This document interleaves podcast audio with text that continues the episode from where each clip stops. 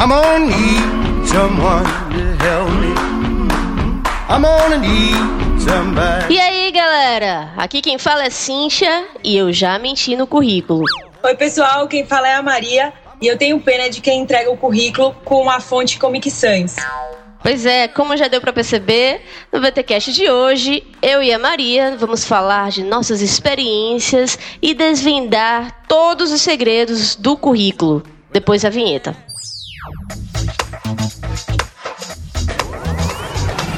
Está no ar o VTcast,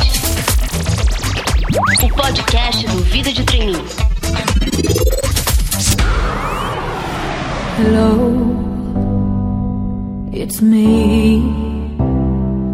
I was wondering if after all these years you'd like to me to go over. E aí, pessoal, estamos de volta com a primeira edição do VTcast do ano. E para quem acompanhou o VTcast na semana passada, já ficou sabendo, já ficou ligado que em 2016 o grande objetivo, a grande missão do Vida de Trainee é ajudar vocês que nos acompanham a conseguir um emprego ou uma promoção no trabalho. E a forma que a gente vai comprovar isso é com depoimentos, que eu espero que vocês nos enviem vários depoimentos, compartilhando com a gente a sua conquista. E de acordo com a nossa meta, nós queremos receber pelo menos 50 depoimentos para ter comprovado que ajudamos pelo menos 50 pessoas ao longo do ano a conseguir um emprego ou uma promoção no trabalho. E aí, agora que a gente tem um propósito bem definido, ficou muito mais tranquilo, muito mais lógico a traçar o planejamento do conteúdo do Vida de Trainee para esse ano. E aí, com isso, a gente decidiu ter um tema principal para cada mês do ano, focando em algum aspecto do processo seletivo, do próprio mercado de trabalho, para que vocês possam estar bem preparados. Então, para quem também já leu, ontem no domingo, dia 3, saiu nosso editorial que trouxe como foco para o mês de janeiro o currículo. E aí vocês podem até pensar, puxa, mas passar um mês inteiro falando só de currículo. Não, é claro que a gente vai falar de outras coisas também, mas vocês vão observar que a cada semana sempre vai ter conteúdo sobre isso, porque a gente quer abranger o máximo de conteúdo possível, desde o currículo tradicional até as novidades que vêm surgindo, como o LinkedIn, os próprios currículos online das empresas, de sites de bancos de currículo, como montar um portfólio, que também não deixa de ser uma forma de você se apresentar, se candidatar nas empresas. Então a gente vai dar várias dicas relacionadas a esse tema. E é aí que o VTcast de hoje é o nosso primeiro conteúdo sobre o tema. E para falar sobre ele, como vocês já viram, eu trouxe a Maria novamente, nossa querida convidada. Tudo bem, Maria? Tudo jóia, Cíntia. Oi, pessoal. Hoje a gente vai falar um pouquinho de currículo. Como todo mundo sabe, eu e a Cíntia a gente já foi recrutadora, mas antes da gente recrutar, a gente também já fez o nosso currículo, fez muita besteira e estamos aqui para dividir um pouco da nossa experiência e evitar que vocês façam as mesmas besteiras que a gente já fez.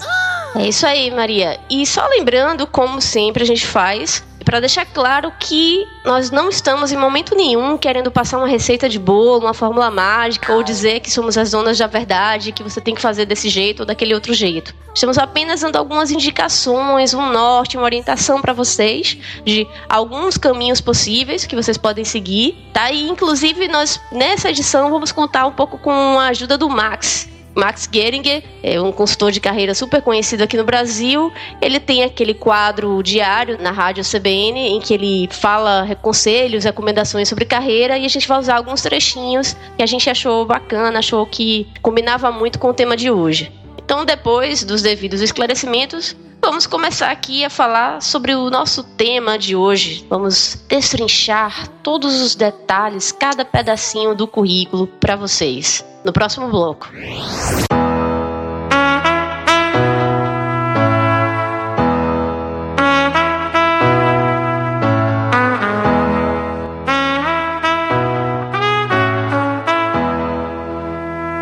Então, gente, para começo de conversa, eu acho interessante a gente explicar para vocês o que que significa a palavra currículo. A palavra currículo, ela vem, como muita gente já viu, da expressão latina curriculum vitae. É, o correto é vitae, gente, não vitae, tá? nem vita, o correto para pronúncia é vitae, curriculum vitae.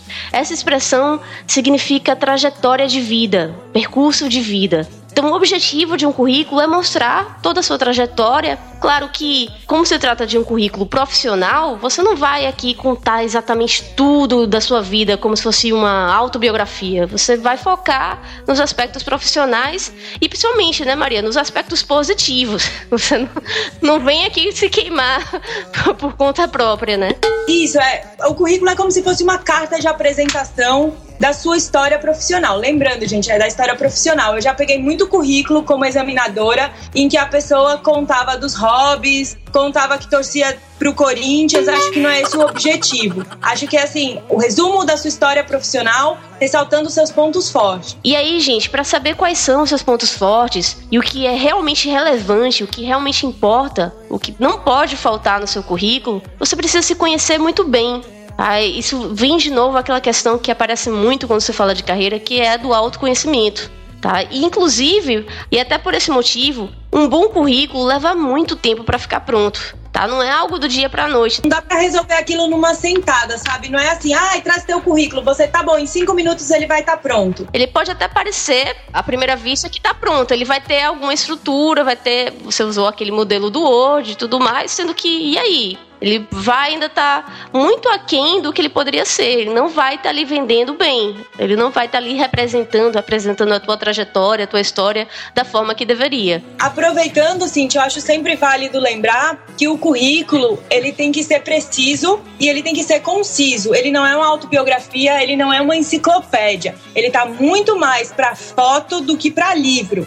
Tem que ser uma coisa direta. Então, assim, na hora de redigir seu currículo, vá pensando nas suas qualidades, nas suas experiências, mas vá ponto a ponto mostrando o que, que você quer que aquela pessoa perceba de você, da maneira mais direta possível. É, pessoal, vocês também, inclusive, não precisam dizer tudo. Você pode deixar uma curiosidade, aquele gostinho de quero mais no recrutador, na pessoa que está te avaliando. Como a Cintia falou, é sempre bom deixar aquele gostinho de quero mais no currículo para que você desperte no recrutador, na pessoa que está lendo o seu currículo, aquela vontade de te conhecer melhor, de te chamar para uma entrevista. E aí, aproveitando o que a Maria falou, além de despertar a curiosidade, a vontade do recrutador, do gestor, lhe conhecer um pouco melhor, é interessante que você escreva o seu currículo já pensando naquela pessoa, pessoa aquela pessoa que quer te contratar. É interessante que você se coloque no lugar dela. Então, o que, que essa pessoa gostaria de ler em um currículo? Né? De acordo com a descrição da vaga, da oportunidade, qual que seria um currículo interessante? Não que você vá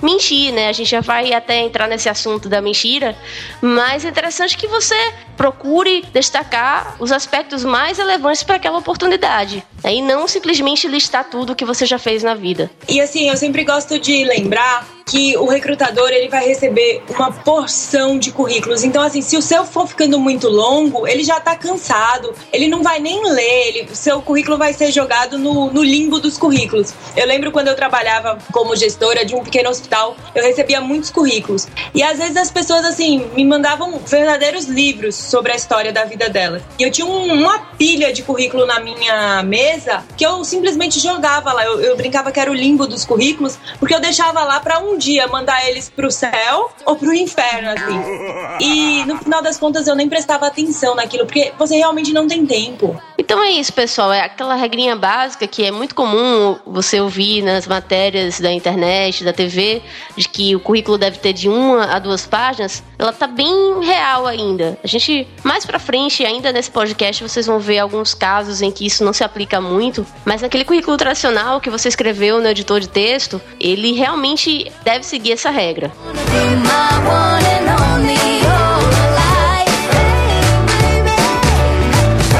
pessoal, antes da gente entrar numa análise mais aprofundada de cada parte do currículo, eu queria primeiro frisar com vocês essa questão que também é muito comum nas matérias de TV, de jornais. Né? Nove em cada dez artigos na internet vão falar isso, que é a questão da mentira no currículo. Tá? Não é à toa que se fala tanto nisso, porque realmente quase todo mundo mente no currículo. Inclusive, a minha teoria é de que o próprio recrutador, consultor de carreira que tá falando para não mentir, ele provavelmente em algum momento da vida dele ou dela também já mentiu, né? Tanto que eu abri o podcast falando que eu mesma já menti no currículo. Claro, eu não tô falando isso como uma forma de abonar e dizer, ah, então tá liberado, você pode mentir também. Não. Pelo contrário, eu acho que você precisa tomar muito cuidado com isso, porque esse é um ponto que os recrutadores estão bastante atentos. Inclusive, eu tenho, na verdade, eu achava que eu tinha dois exemplos, mas eu tenho três, porque tem o meu também, que, lógico, eu também já menti no currículo.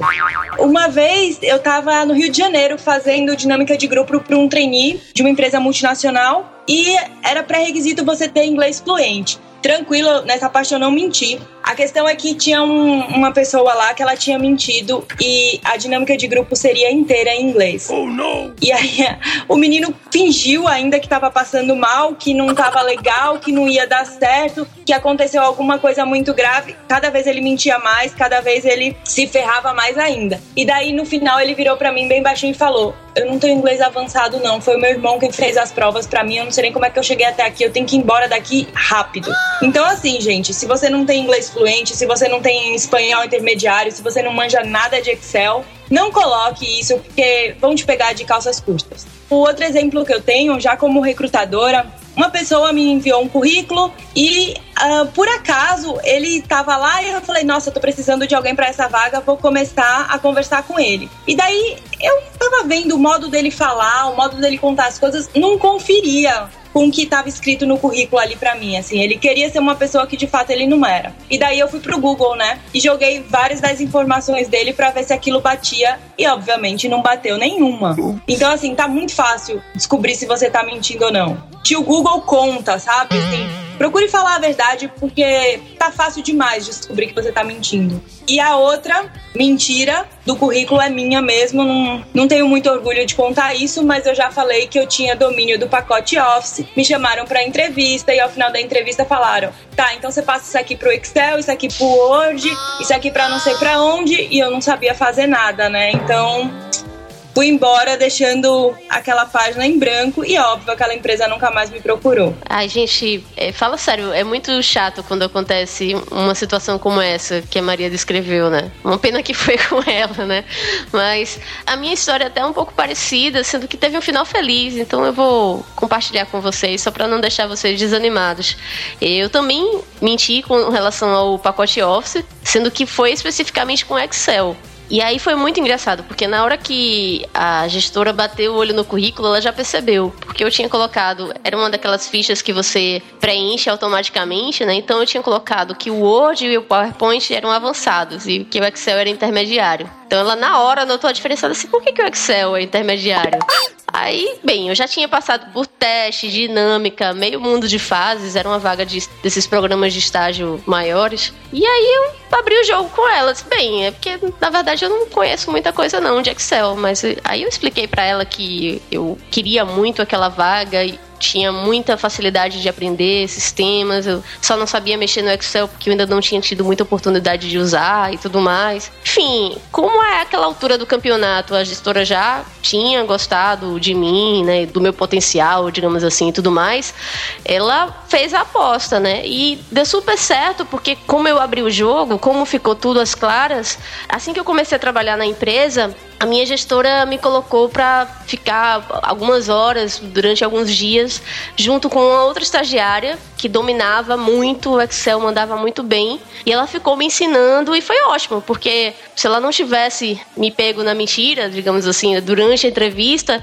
ela não ia saber que eu tinha essa necessidade e eu ia ter entrado em sérios apuros no trabalho, né? E aí, pelo contrário, ela viu que aquilo era um gap que era fácil de preencher, me colocou lá para aprender com a outra estagiária e assim, aquilo foi tão significativo para mim que desde então eu desenvolvi muito a minha habilidade com essa ferramenta hoje sou eu que muitas vezes na, nas empresas ensino para meus colegas alguns truques de como usar. E aí foi engraçado também quando Maria falou essa história do inglês fluente do outro candidato. E eu me lembrei daquele episódio de Friends, é, para quem assistia a série, foi lá da décima temporada, que o Joey, né, que é um dos personagens, ele fica numa situação no episódio em que ele colocou no currículo que tinha francês fluente, sendo que ele vai precisar fazer uma audição para uma peça, né? vai tentar um papel numa peça em que ele precisa falar francês. Né? E ele foi convocado para esse teste justamente porque viram no currículo dele que ele falava francês. Então agora era meio que tarde demais para dizer que não falava. No episódio é bem engraçado porque ele pede ajuda da Phoebe, né, que é outra personagem, para ensinar ele. Ele se atrapalha todo, é, tá muito em cima da hora e aí fica muito engraçado ele tentando aprender e falando tudo errado. Vou colocar até aqui um trechinho de quando ele pede para aprender francês com ela. Olha, que bom que você voltou. Eu preciso da sua ajuda. Ah, por quê? O que foi? É que eu tenho que fazer um teste e é para uma peça, mas eu tenho que falar francês. E de acordo com o meu currículo, eu sou fluente. Joy, você não deve mentir no seu currículo. É, não deve mesmo. A propósito, como vai aquela sua escavação no Cairo? Vai bem. E aí, ao longo do episódio, eu até vou colocar algumas tentativas dele de aprender francês. Que, claro, é uma comédia, é bem exagerado a forma que ele fala totalmente errado, mas fica como um lembrete para vocês não se atreverem a fazer algo desse tipo no seu currículo. É legal, parece que é bem simples. Sua primeira fala é: Meu nome é Claude, então repita comigo. Je m'appelle Claude. Já da Cupel.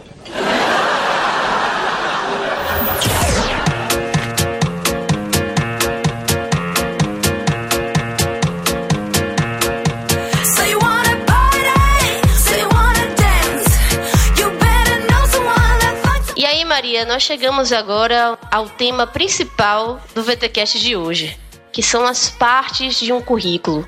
E aqui, só para vocês entenderem, a gente vai dar apenas algumas pinceladas de mais ou menos o conteúdo que cada parte deve ter e alguns erros que são comuns e que vocês não devem cometer, tá? Mas se vocês quiserem realmente algo mais detalhado, com o passo a passo de cada pedacinho de como elaborar um currículo, a dica que eu deixo para vocês é de acessar o vídeo que a gente tem aqui no Vida de Trainee, lá no nosso canal do YouTube, que explica exatamente como eu falei, o passo a passo de como elaborar um currículo. Eu vou deixar o link aqui no post e acredito que vocês vão conseguir se virar bem com esse vídeo porque ele está bem detalhado. Mas então agora vamos às dicas. Primeiramente, vou falar para vocês quais são as quatro partes principais de um currículo. Primeira parte: dados de contato e área de interesse. Segunda parte, formação acadêmica. Terceira parte, histórico profissional. E por fim, a última parte, informações adicionais. Agora, eu e a Maria vamos detalhar um pouco para vocês, explicar um pouco para vocês o que é importante cumprir e atender em cada uma dessas partes. Maria, fala para o pessoal um pouco sobre os dados de contato. Então, gente, essa daí, vamos dizer assim, a abertura do seu currículo, é a primeira impressão. Então, eu, antes de falar sobre nome, o lugar que cada coisa deve ir, eu gosto sempre de falar o seguinte: ao fazer seu currículo, procure usar fontes neutras, nada muito rebuscado. Como eu já falei, eu detesto Comic Sans. Eu gosto mais daquela Verdana, Georgia ou Arial. Gosto dessa coisa mais neutra, porque lembrando que tem que aparecer é você e o seu histórico profissional, não a letra que você usou no editor de texto. Um outro cuidado é usar um bom espaçamento, usar negrito na divisão dos blocos e eu gosto muito de bullet points para você listar as atividades ou algum outro tópico que você ache interessante contar para o examinador. Muita atenção, gente. Eu já recebi muito currículo em que a pessoa esqueceu até de colocar o nome. Então vamos começar pelo começo, começar pelo início por uma questão de princípio e vamos usar o seu nome correto, completo, todo lá bonitinho. Depois eu acho sempre bom que você preste atenção nos seus dados de contato. Cuidado para ver se seu endereço está atualizado. O telefone é bom que venha com DDD. Utilize o seu e-mail o que você usa. Agora, um e-mail sério, gente. Não vale aquele lá que você usa no chat do MSN ou que você usava para paquerar as gatinhas no site da internet. Não é esse. É o seu mais profissional possível. Lembrando que não use o e-mail da empresa que você trabalha agora, é o seu e-mail pessoal. Não coloque no, no currículo informações tipo RG e CPF. Isso não interessa. Não precisa colocar os números dos documentos, tá, gente? Eu também não gosto quando você me entrega um currículo impresso, um currículo em Word, eu não gosto de quem coloca foto e eu não sou a única. Eu sempre brinco que aquilo dali não é o seu book fotográfico, você não tá pleiteando um emprego de modelo, então não precisa foto. Sua aparência não deve contar tanto quanto as suas experiências. E, por fim, eu também não gosto de quem coloca a pretensão salarial. Até porque, gente, a gente vive uma época meio esquisita de crise e eu tenho certeza que você está disposto a negociar salário, mas a partir do momento que eu coloco, ai, a minha pretensão salarial são 55 mil reais por mês, o examinador vai entender que abaixo disso você não está para trabalhar para ele. Então, deixa a sua pretensão salarial para ser negociada depois, assim, numa entrevista ou num outro momento. Acho que no momento do currículo não se deve discutir salário, não. E aí, depois dos dados de contato, o próximo item é a área de interesse, que também faz parte desse primeiro bloco do seu currículo.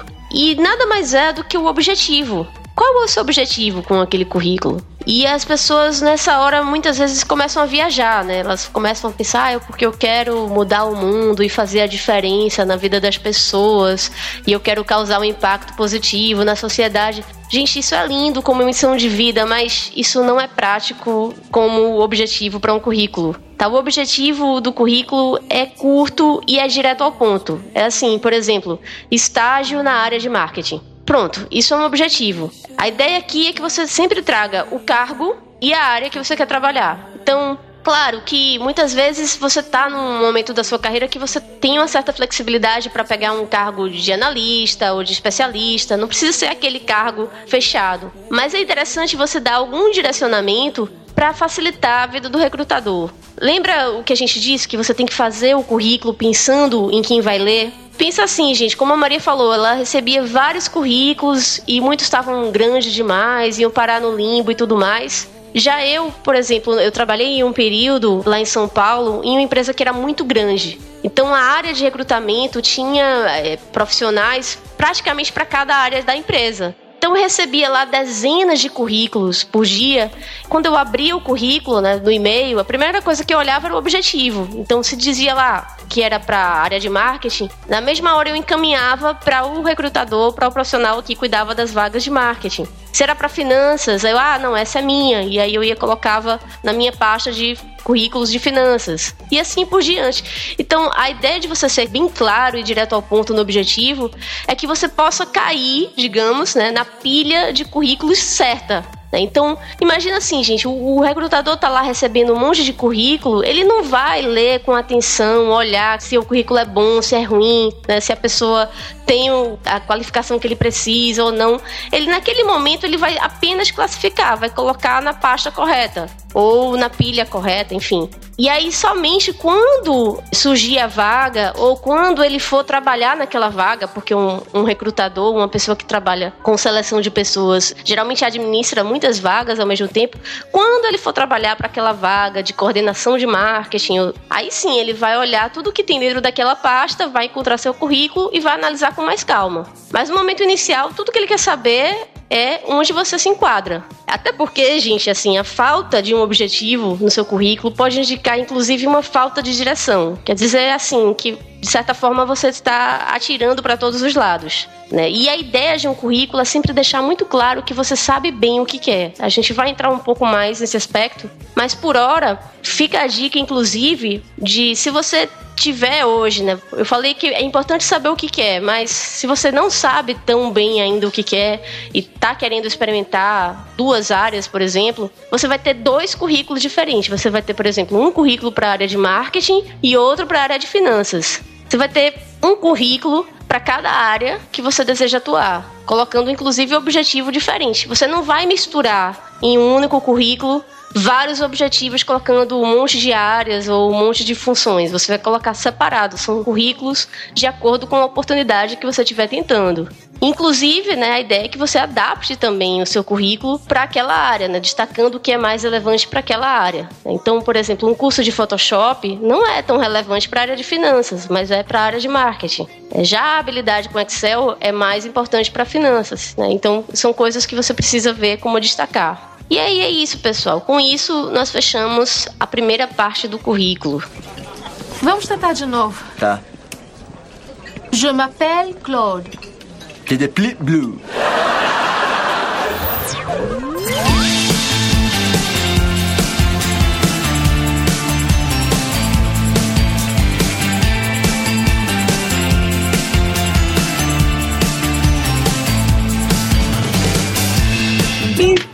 Lá para a nossa querida formação acadêmica. Se você já está na faculdade, você não precisa colocar onde você fez o ensino médio. Deixa o que ficou para trás, para trás mesmo, no passado. Vamos começar com o seu objetivo atual, que com certeza é um estágio, é um treininho é uma vaga de analista. Para isso, ninguém está interessado em saber onde você cursou o ensino médio. Outra coisa importantíssima, pessoal, é colocar a sua previsão de formatura ou, se você já é formado, o ano e o semestre da sua conclusão. E aí, pessoal, uma coisa que alguns leitores me perguntam lá no site, no é sobre a questão de quem fez ou fazia dois cursos ao mesmo tempo, né? Então, nessa fase da gente, é, de início de carreira e tudo mais, é super comum você começar uma formação, interromper e começar a fazer outra, né? Eu mesma, não sei se vocês sabem, eu sou formada em administração, mas eu, logo no início da faculdade, eu fazia ao mesmo tempo o curso de jornalismo. E eu tranquei o curso, nunca mais voltei. E daí, na época, eu tinha ainda um certo apego, né? Aquela coisa, puxa, eu fazia jornalismo e tudo mais, na federal, acho que isso é importante, vai saber que eu passei na federal, sei lá o quê. Eu tinha um pensamento diferente do que eu tenho hoje. E eu sempre costumava colocar esse curso junto com o curso de administração. E aí eu só me dava mal, gente, porque o, recrutador, ele perguntava, ah, você estudava jornalismo? Eu, é, pois é, ele, por que trancou? Aí dava aquele tilt, né, tela azul. Porque você naquela época você não sabe direito o que você quer, eu não sabia se eu queria administração, se eu queria jornalismo, o que eu queria da vida. Só me atrapalhava para responder. Cada vez estava errado de alguma forma, assim, não, não saía do jeito que era para sair. Ou ficava parecendo que eu ainda queria voltar para jornalismo, ou enfim, que eu tinha algum assunto mal resolvido. E é mais ou menos isso que acontece, assim, dependendo da situação. Se você tem um outro curso que não está relacionado à oportunidade que você se inscreveu, ele geralmente vai despertar muitas perguntas que não são interessantes para você, assim. O recrutador provavelmente vai questionar se você realmente sabe o que quer. E que a gente já ressaltou aqui que o currículo precisa mostrar que você sabe o que quer, né? Mesmo que você ainda tenha algumas dúvidas. E eu vou inclusive deixar para vocês um comentário do Max Geringer sobre esse assunto. Vamos lá. Em casos como o seu, em que o curso interrompido nada tem a ver com o curso seguinte, o melhor é não mencioná-lo. Para entender por quê, coloque-se no lugar da pessoa que for avaliar o currículo. Se você recebesse um currículo de um candidato que começou a cursar, vamos dizer, biologia marítima e acabou se formando em direito, que conclusão você tiraria? A de que o candidato não sabia bem o que queria e talvez ainda não saiba. Nesse caso, é melhor ter um buraco no currículo do que preenchê-lo e levantar uma suspeita desnecessária. É, não é bem o que eu tô dizendo. Sério? Mas tá igualzinho pra mim. É, jura? É. Tá, vamos tentar de novo. Tá. Presta atenção. Tá bom. Je m'appelle Claude. Já te flu, fli. Ah, mon Dieu. Ah, de food.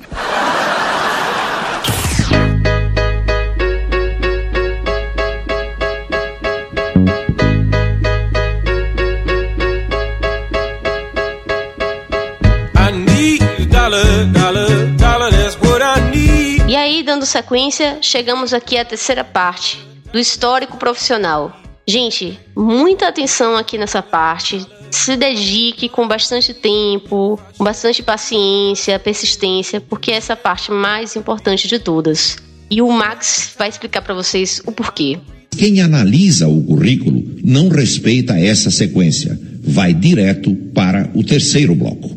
O histórico profissional é de longe a parte mais importante, porque mostra o que o candidato já conseguiu na carreira e pode oferecer a uma nova empresa.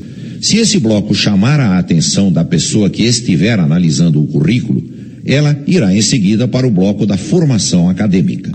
Agora falando de como que a gente deve organizar nossas ideias nesse bloco. Então, gente, é sempre bom colocar duas ou três experiências profissionais mais relevantes. Lembrando que as informações do currículo nessa parte, elas começam da mais recente para a mais antiga. Então você começa falando da sua experiência atual ou da, da última que você teve. Eu sempre acho importante colocar as atividades que você realizava. Então vamos lá. exemplificando, se você era estagiário de marketing, você descreve as atividades que você fazia, as mais relevantes, não precisa colocar tudo para não ficar muito extenso.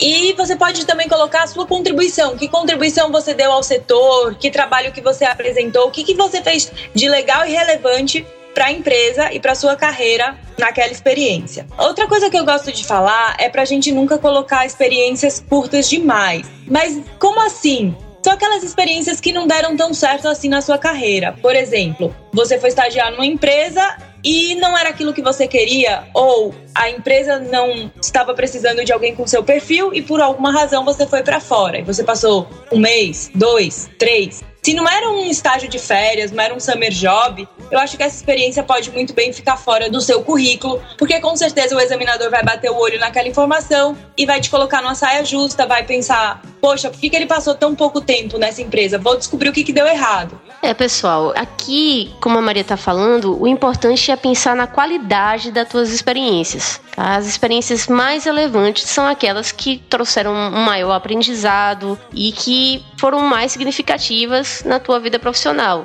Então, como a Maria falou, ah, se foi um estágio de férias, um summer job, numa empresa bem bacana, bem legal, com atividades relacionadas ao seu curso que te fizeram aprender pra caramba, claro que vale a pena colocar. Aí você explica, né, que foi um estágio de férias e tudo mais, sendo que o que a gente quer dizer aqui é que não é o tempo que você passou naquela empresa que vai determinar o quanto aquela experiência é relevante. O que vai determinar isso é o que você vai trazer para o recrutador. Quando você disser tanto no currículo quanto na entrevista, é tudo que você fazia, o que você aprendeu, o que, como a Maria falou, o que você trouxe de contribuição. É interessante até nesse momento você meio que conversar com alguém mesmo, algum colega, algum amigo, alguém da sua família, para contar tudo o que você fazia lá, para vocês juntos decidirem o que é que foi mais importante, porque sei lá, você de repente tirava cópia, né? Você não vai colocar lá que era um operador de fotocopiadora, né? Aquela vulgo xeroqueiro. o xeroqueiro não precisa colocar essa informação, né? Mesmo que você fizesse isso todo dia, não é relevante aqui, não é, não é isso que vai chamar a atenção do recrutador. É, inclusive, né, já que a gente falou nesse floreio aqui, né, nessa forma de, de, de certo modo, maquiar né, e melhorar a importância de uma atividade, isso é muito comum, mas também precisa tomar muito cuidado, né, porque o recrutador tá ligado. Vou colocar aqui para vocês um trechinho de um vídeo bem engraçado que teve naquele canal do YouTube do Porta dos Fundos sobre um candidato que foi bem espertinho nessa história de florear o currículo. É, Mário, eu tô vendo aqui que teu último emprego foi na CMS Empreendimentos. É empresa de que ramo exatamente? É minha mãe, Célia Maria da Silva. Sua mãe tem uma empresa, é isso? Não, é dono de casa. É que aqui diz que você era captador júnior de recursos higiênico-alimentícios para consumo interno. É, eu fazia compras no Mundial para ela. E o que isso tem a ver com o trabalho? Bom, tinha toda a parte da logística de sair da minha casa e me locomover até o supermercado. Depois eu fazia um gerenciamento e o checklist da lista de compras. Lidava também com o setor de contas a pagar na chegada do caixa e liderava uma equipe de dois mulatinhos que carregavam os sacos mais pesados até a minha casa no fim da jornada de trabalho. Tá, é, e a sua mãe te pagava um salário para fazer isso? Não, ela não tirava minha mesada. E aí, talvez uma das perguntas mais comuns e também uma das maiores angústias né, das pessoas que estão começando a carreira é o que fazer nessa parte de história profissional se você não teve ainda nenhuma experiência profissional. E agora, né? Como faz? O que, que você faz nessa parte? Bem, logo de cara, eu posso adiantar para vocês que uma saída é você colocar, em vez de histórico profissional, as suas atividades extracurriculares. Você pode colocar aqui monitoria, iniciação científica, empresa júnior, IESEC, trabalhos voluntários, enfim. Existem várias opções de atividades que você pode e deveria estar fazendo durante a faculdade e que com certeza serão vistas com muito bons olhos pelo recrutador. Isso é tão importante que eu e a Maria preparamos aqui para o próximo VTcast um episódio totalmente voltado para quem não tem experiência. O que, que você pode fazer? A gente vai detalhar um pouco essas opções que eu já dei e também falar um pouco de cursos e formas de desenvolver networking, fazer portfólio, enfim, tudo que a gente puder trazer para vocês para que vocês realmente possam enriquecer o seu currículo, mesmo sem a experiência profissional. Olha, vamos mais devagar. Vamos, vamos tentar uma palavra de cada vez, tá legal? Hum. Repete comigo. Je. Je. Ma. Ma. Pelle. Pelle. Isso, mais rápido. Je, Je ma, ma pelle. pelle. Je m'appelle. Me pupu.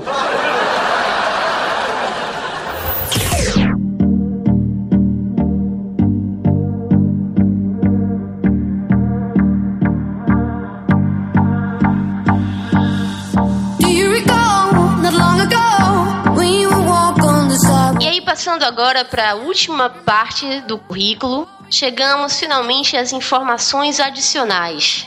Aqui, gente, entram todos os comentários que não foram feitos nos itens anteriores. Então, por exemplo, você pode colocar aqui o seu conhecimento em idiomas. E aí aqui entra aquela história de novo de não exagerar e também de não querer colocar alguma coisa só para ter essa informação. Então não adianta colocar inglês básico ou espanhol básico, porque isso não vai ser relevante para o teu currículo. O recrutador não vai nem dar bola, porque ele sabe que provavelmente você não tem conhecimento nenhum. Tem até um vídeo bem engraçado do Murilo Gun dando algumas dicas de currículo. Ele fala sobre essa questão do idioma. Vou colocar aqui um trechinho para vocês. Mentir nunca é uma boa escolha, mas em alguns casos pode ser uma boa opção. Nesse caso, é recomendado, porque quando os entrevistadores avaliam um currículo, eles aplicam o que chamamos de escala de conversão do exagero. Portanto, se você colocar espanhol fluente, eles sabem que você fez apenas o cursinho intensivo. Se você colocar espanhol intermediário, eles sabem que você fala apenas portunhol. E se você colocar espanhol iniciante, é porque você não sabe nem português. E aí, só para reforçar, como sempre, todos esses links de vídeos e outros comentários que a gente faz estão todos lá no artigo desse podcast no vidadetrainee.com. E aí, pessoal, eu vou admitir aqui que eu tava olhando umas versões antigas do meu currículo e eu realmente sempre colocava que tinha espanhol básico, assim. Oh, não! Muito vergonhoso isso, muito embaraçoso. Quem nunca, né? Quem nunca, né? Eu acho que eu fiz, tipo, um ou dois semestres em alguma época da minha vida e eu achei que isso era válido, mas, bem, hoje em dia não tem essa informação. Só concha mesmo a informação do inglês. Um outro item que é importante colocar é dos seus conhecimentos na área de informática. E aí aqui, gente, antigamente o pessoal entrava num nível de detalhe meio bobo de dizer que sabia mexer com Windows XP, 2000, NT. Enfim, isso é totalmente irrelevante, assim. Não perde espaço no teu currículo colocando que tu sabe mexer no Windows. É, a não ser que seja uma questão de mexer com servidores e redes e tudo mais, isso não vai ser relevante, tá? E aí aqui fica inclusive uma dica e vale também para o idioma, que é mais importante nesse item você colocar realmente o seu conhecimento. Então, se você já disse que tem inglês intermediário ou inglês avançado, não precisa colocar que você faz o curso tal e que está naquele nível. Não, você já está dizendo que tem esse nível de inglês.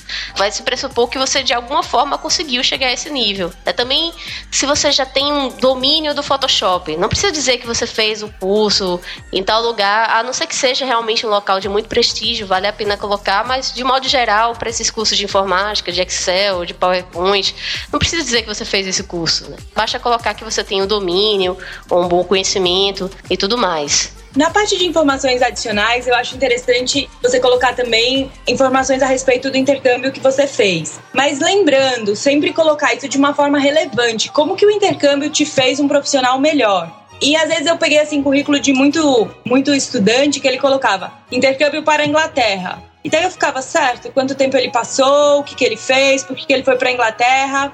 Então eu sempre gosto de exemplificar assim. Quando você vai colocar o seu intercâmbio, coloque cidade e país que você foi, o tempo de duração do seu intercâmbio e o seu objetivo. Era para aprender inglês, era para aprender francês, você foi au pair, você fez high school, você fez um semestre de faculdade fora. Coloque sempre assim o seu objetivo. O que, que você buscou com aquele intercâmbio? Por que, que ele te agregou alguma coisa na vida profissional? É, lembrando que, na maioria dos casos, não vale a pena, não é relevante colocar a viagem a passeio que você fez com sua família, ou mochilão pela Europa, enfim. Exato, pessoal. 40 dias mochilando pela Europa não é informação relevante para o seu currículo. A não ser que você consiga nos provar que foi relevante por conta de alguma experiência fantástica que você vivenciou por lá. Na maioria das vezes, não é relevante. Não, é totalmente dispensável indispensável. Porque aí, de novo, você caiu naquela história de colocar uma informação só para encher linguiça, só para preencher o currículo, só porque você não tem muito a acrescentar sobre você.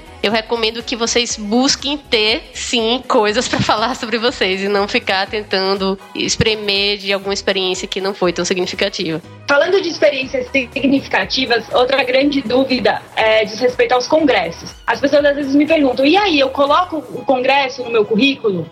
Sim e não. Sim, se você participou desse congresso, se você teve trabalho apresentado, se o seu trabalho foi destaque. Não se você simplesmente sentou lá na plateia e ficou assistindo ad infinito a palestra dos outros. Então eu acho que você só precisa colocar congresso no seu currículo se você teve alguma participação relevante naquele congresso. Se não, dispensa, pula, vai pro próximo. Caso você ainda não tenha informado ainda as suas atividades extracurriculares ou se elas tiverem alguma relevância, porque você não tem tanta experiência profissional propriamente dita, agora é um bom momento para enumerá-la. Então eu acho que aqui cabe você colocar se você fez monitoria, o período que você foi monitor, que matéria que você foi monitor, se você fez iniciação científica, acho que iniciação científica é uma boa para quem não tem muita experiência profissional. E como a Cintia já falou e eu reforço, não inventa muito, sabe? Não bota uma bagagem que você não tem ou não, não fica espremendo para tirar leite de pedra, porque não vai sair nada não. muito bom daquilo que não existe. É, gente, porque a ideia aqui do currículo não é sair listando infinitamente todas as coisas que você fez. Você vai colocar, de novo, a gente vai bater muito nessa tecla. Você vai colocar aquilo que é relevante para aquela oportunidade aquilo que o recrutador quer ler. Então, por exemplo, o meu currículo base, o meu currículo completo, digamos assim, que eu tenho no meu computador, ele tem uma lista enorme de trabalhos voluntários que eu já fiz. Sendo que quando eu me inscrevo para uma oportunidade, eu escolho os trabalhos que são mais relevantes. Então, daquela lista toda, quando eu me inscrevi para ser professora de inglês, por exemplo, eu peguei apenas o trabalho voluntário que era sobre dar aula de inglês para imigrantes, na época que eu morei no Canadá. Não precisei listar todo o resto que eu tinha de experiência quanto a isso.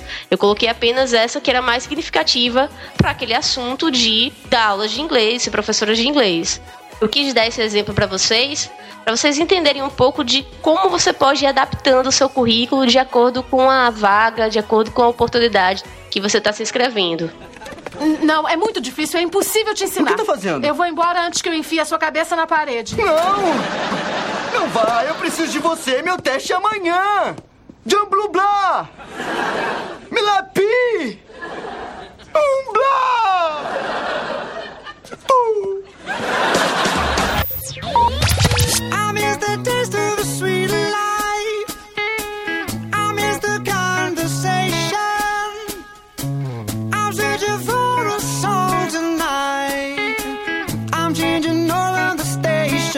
observações finais sobre o currículo, né? Depois que você já fez, colocou lá seu nome, seu endereço, seu e-mail, falou das suas ambições profissionais, contou uma breve história da sua trajetória profissional, antes de você imprimir e entregar o seu currículo, revisa. Revisa, olha de novo, confere linha por linha, letra por letra, vê se não tem algum erro ortográfico, porque pega muito mal, pega péssimo. Você entregar um, um currículo trocando Z por S, cedilha por SS, não fica legal. Vê se não tem erro de digitação. Eu sempre falo, olha, escreve teu currículo com o editor de texto, tá? Porque assim, se der algum problema, tem alguma letrinha fora do lugar, tá faltando ponto, tá faltando vírgula, você já fica sabendo, já corrige. É, inclusive, pessoal, acho que de novo vale a recomendação de mostrar o seu currículo para seus amigos, para outros profissionais, colegas, pessoas conhecidas, para que eles possam fazer comentários para você e inclusive procurar erros também, porque às vezes a gente já não aguenta mais olhar para aquele negócio depois de tantos dias se dedicando ao currículo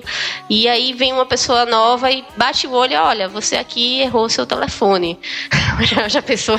Não erre o telefone, gente, pelo amor de Deus. E aí é isso, pessoal. Depois que vocês revisaram pela enésima vez, recomendo que vocês salvem como PDF para enviar para as empresas. Tá? Eu acho que atualmente é uma forma mais profissional e também que assegura que a pessoa do outro lado vai conseguir abrir o arquivo, porque eu já recebi currículo até em CorelDRAW, imagina. eu que pena, né? Assim, eu, senti pena do candidato, porque logicamente lá no RH, na área de recursos humanos da empresa, que não ia até mesmo um programa desse tipo tão específico. Mas enfim, uma outra dica que é muito, muito, muito útil é que você tenha o seu currículo gravado no e-mail, na nuvem, Dropbox, Google Drive, enfim, vários locais de fácil acesso tá? Coloca lá no teu celular também, no teu smartphone. Porque quando a gente está procurando emprego, muitas vezes algum amigo, algum colega pede pra gente mandar o currículo para ele passar pro RH ou algo assim. E é importante que você esteja com ele atualizado, revisado e rapidamente você possa enviar, não dependa de você chegar em casa e procurar qual foi a versão mais nova e tudo mais. Tenha ele sempre à mão. E aí, com isso, pessoal, nós encerramos as nossas dicas sobre as partes de um currículo tradicional. Sendo que no próximo bloco a gente vai passar para vocês algumas informações que são específicas para os currículos online e para as inscrições nos programas de trainee. Blé de la blé, de la blue, de la blé. Viu só? Você não tá. Você não tá. De novo, não está falando francês!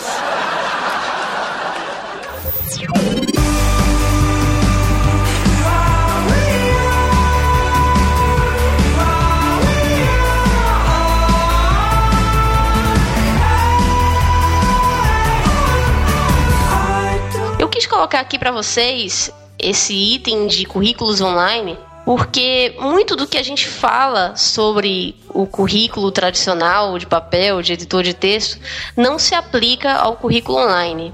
Para mim, o ponto principal é a questão do nível de detalhamento. A gente passou o podcast inteiro batendo na tecla de que você tem que ser conciso, objetivo, não pode se prolongar demais. Sendo que no currículo online é importante que você seja bem detalhista. Não é que para você encher linguiça, ser prolixo, mas é porque você precisa realmente descrever em detalhes o que você fazia, com que tipo de sistema você lidava, principalmente quem for de áreas técnicas. Se você tem experiência com o modelo Toyota de produção, que é aquele TPM, coloca, descreve lá a sua experiência, em que pilares você tem esse conhecimento. Eu sei que eu tô falando isso, o pessoal tá viajando, né, no que eu tô falando. Que é isso que, que a gente tá falando? É, uma, é justamente uma questão bem técnica e muitas vezes o recrutador do RH também não faz ideia do que é isso, mas ele sabe que a pessoa tem que saber aquilo. Então ele vai jogar lá no vagas.com ou o site que for, o próprio serviço da empresa, ele vai colocar algumas palavras-chave e o teu currículo precisa ter aquelas palavras-chave. Então, se você é um engenheiro ou uma pessoa de uma área mais técnica, procura pensar em quais são os pontos-chave que a sua área precisa ter conhecimento, que você precisa ter experiência. E se você tiver tais conhecimentos e tais vivências, eu acho importante que você detalhe bem isso. Claro, sem também ficar só enrolando e sendo prolixo, não. A ideia não é essa. A ideia realmente é que tenha muitas informações sobre você, porque isso vai ajudar muito no filtro de busca. Porque o grande ponto aqui, que existe inclusive hoje uma grande discussão, assim, se você procurar, principalmente matérias em inglês, vai ter muitos artigos falando: será que o currículo está morrendo? Então, na verdade, o currículo, como a gente sempre conheceu, ele está passando por uma grande mudança nos últimos anos. Inclusive, ainda em janeiro, nós vamos ter um podcast inteiro dedicado exclusivamente ao LinkedIn.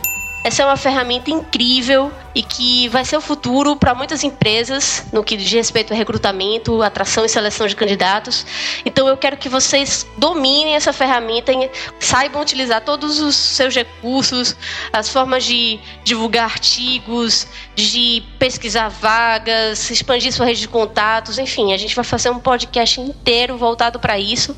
Mas voltando aqui para o currículo online desses sites de bancos de currículos, né, como o Cato, Vagas, Infomanager, enfim, vários outros que existem, essa questão do filtro de busca é muito importante, porque nesse tipo de site, nesse tipo de situação, o recrutador ele não lê currículo, tá? ele não olha currículos, ele faz filtros de busca. E aí ele vai colocar lá se for uma vaga de trainee, ele vai colocar lá o período de conclusão, os itens que eram aceitos, né? enfim, todos aqueles pontos que foram colocados nos pré-requisitos, ele vai listar no seu filtro de busca. E vai aparecer para ele no final apenas os currículos que estão dentro daqueles critérios. E aí é nessa hora que muito candidato a trainee perde a oportunidade, né? Fica ainda na triagem por uma bobagem. Então, por exemplo, é muito comum que a empresa pergunte assim: você tem disponibilidade para mudança? E aí o cara responde: não. Sendo que esse é o ponto essencial para programas de trainee. E aí, quando você vai conversar com a pessoa, Pô, por que você marcou isso? Ele, não, então não prestei atenção. Na verdade, eu até posso me mudar e ir para outros estados. E por pura distração, a pessoa respondeu que não e perdeu a vaga, porque trainee precisa ter disponibilidade para mudança. Claro, de novo, gente, não estou sugerindo aqui que vocês mintam. Se vocês não topam se mudar, eu recomendo que você nem se inscreva para programas de trainee, na verdade, porque não é feito para você. Agora, um outro ponto também é a questão do idioma. A maioria dos programas de trainee pedem inglês avançado ou fluente. Se você não marcar o inglês avançado ou fluente, você não vai entrar no filtro e você vai ficar fora da vaga também. Inclusive, no caso de trainee, de boa, assim, se você tá com medo de marcar que tem inglês fluente, eu geralmente recomendo que você, mesmo assim, marque que tem, só para poder passar para a próxima fase. E aí sim, eu recomendo que você faça o teste online de forma honesta. Porque se você conseguir passar no teste apenas com seus conhecimentos, quer dizer que você tem o inglês que eles precisam. Mesmo que apareça mais para frente uma entrevista em inglês ou alguma outra fase em inglês, você vai estar preparado, porque você conseguiu sozinho passar. Agora, se você chamou amiguinhos, pediu ajuda do Google, aí já não me responsabilizo. Eu já diria que você não tem nada que está fazendo aí nessa vaga, você mais para frente vai ser descoberto. Uh, uma dica válida nessa hora, isso serviu muito para mim. Quando eu tava botando meu currículo nessas recrutadoras, né, currículo online, eu abri um documento em Word, você pode colocar em qualquer outro editor de texto da sua preferência, com meus dados, com a minha trajetória profissional, e eu já deixei também gravado as principais perguntas que os sites faziam. Isso é muito válido para programa de trainee. Por exemplo, qual sua principal realização profissional? Ou liste cinco características suas positivas. Liste cinco pontos de, de melhoria. E como aquilo constantemente é pedido, eu já tinha o meu, meu arquivinho de Word, onde eu já tinha respondido essas perguntas com calma, para não responder de supetão, para não escrever qualquer coisa. E à medida que eu ia me inscrevendo no site, eu ia copiando e colando. Isso foi muito bom, porque não só me poupou tempo, como as respostas elas ficaram mais bem elaboradas, porque eu não estava escrevendo na pressa. Eu parei um momento, escrevi aquilo, guardei, revisei, e aí quando eu precisei, eu utilizei. Ele já estava bem mais preparado, bem mais redondinho do que se eu fizesse aquilo na hora. Inclusive, pessoal, porque muita gente costuma responder de qualquer jeito essas perguntas porque acha que o recrutador não vai ler. E, de fato, realmente, muitas vezes o recrutador não lê, mas à medida que você passa, é aprovado nas etapas, passou nos testes, nas dinâmicas e foi avançando até as entrevistas, alguém mais lá na frente vai ler, seja o gestor da vaga, o diretor, o presidente. A pessoa, no final, que tá te entrevistando, você já tá, passou por um funil enorme. No início, existiam milhares de candidatos, era inviável ler todas aquelas informações de todas aquelas pessoas. Mas agora que afunilou e que temos, lá, algumas dezenas de candidatos, fica muito mais fácil e pode deixar que o gestor ele vai analisar cada resposta sua. Eu recomendo inclusive que você deixe registrado também com você coisas que você respondeu sobre atividades que você gosta de fazer, gostos pessoais e tudo mais, porque o cara vai ver ali o que você respondeu e vai questionar. Ah, então quer dizer que você gosta de fazer isso ou aquilo outro e vai questionar tudo baseado no currículo, porque inclusive muitas vezes o gestor não participou das fases anteriores. Né? E ele está te conhecendo naquele momento pelo currículo, então ele vai analisar cada pedacinho do que você tiver preenchido.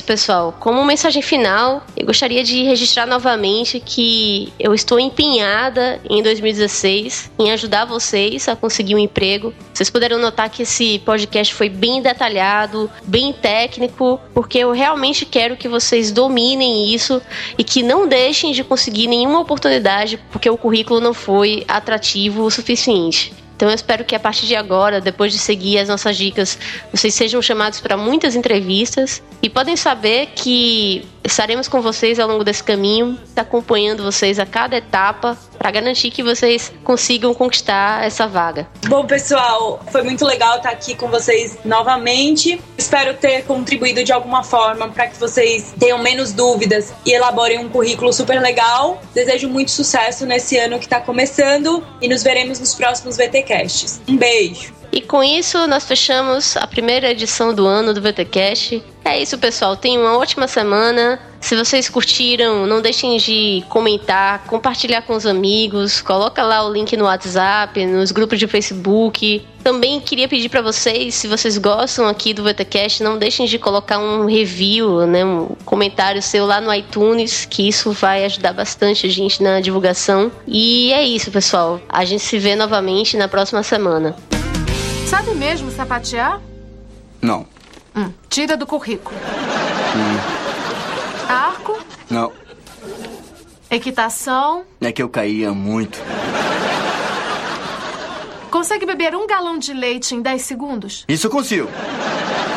Ué, consegue beber um galão de leite em 10 segundos? Então olha.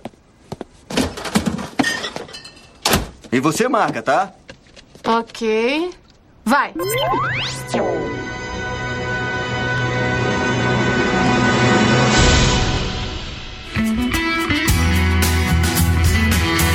Você acabou de ouvir o VTcast. Fique ligado e até a próxima.